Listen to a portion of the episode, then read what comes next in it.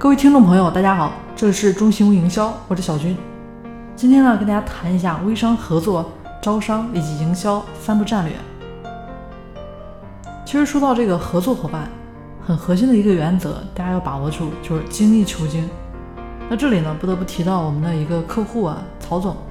之前我们中兴微营销的团队啊，去四川调研的时候，他这边呢就说。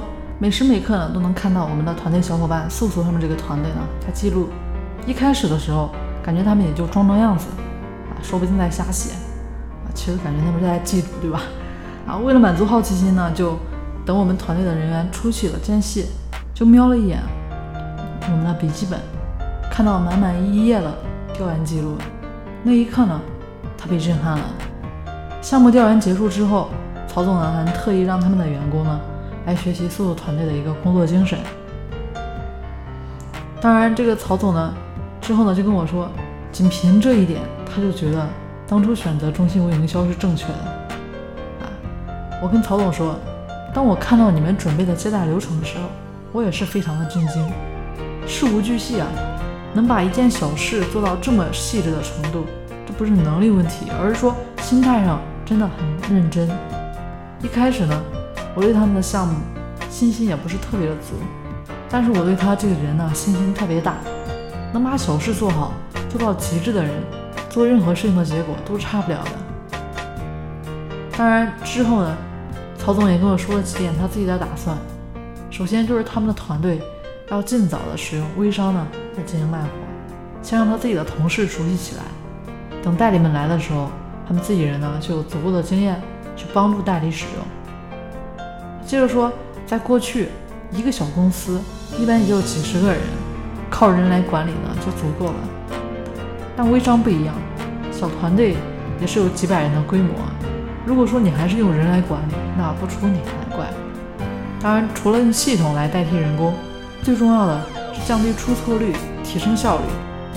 那些草根创业者意识不到的这些事情呢，等他们团队壮大了，再想去改变大家的习惯，那就太难了。其实招商呢，我们也要把它做成品牌，当成我们的一个机会。在招商代理方面，曹总的想法呢是要找到那些足够厉害的人来做代理。一方面是传统的企业主，另一方面是微商领域的老大。我觉得千万不能把他们这个项目呢做成一个纯粹卖货的草根微商项目，而是要做成一个微商的品牌，让那些传统企业接触微商。学习微商的一次商业机会，只有你吸引的人对了，结果才能对，否则一群乌合之众能成就多大的事情呢？因为有足够的实力把这个项目打造成一个创造财富的机会，所以一定对代理有所要求。那谈到营销，一定要注意对学习推广不要设上限。陶总说让我们啊帮他们推荐学习的内容。他自己带着团队亲自去学习，在微商方面，他们是新兵，态度足够端正。推广方面，只要有利于项目的发展，就尽一切的努力，让更多的人看到项目的价值。我呢就建议他说，关于学习推广，大多数人都只是说，一旦要去做的时候，都是浅尝辄止而已。但是呢，我希望曹总他们能够坚决起来。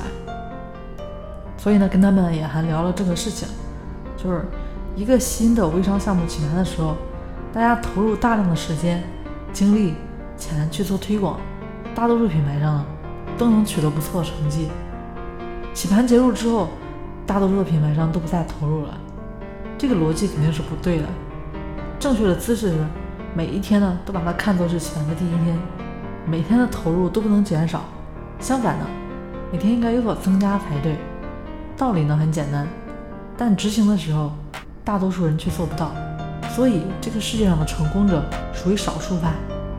总之呢，跟曹总的团队接触下来，感觉很舒服，能够感受到四川人的直爽和热情，特别喜欢这样的感觉。希望他们能够早日成功，到时候我也借机多去见四川。好了，今天呢就跟大家先聊到这里。系统学习微商运营。大家可以添加我的微信：三零四九三九六七。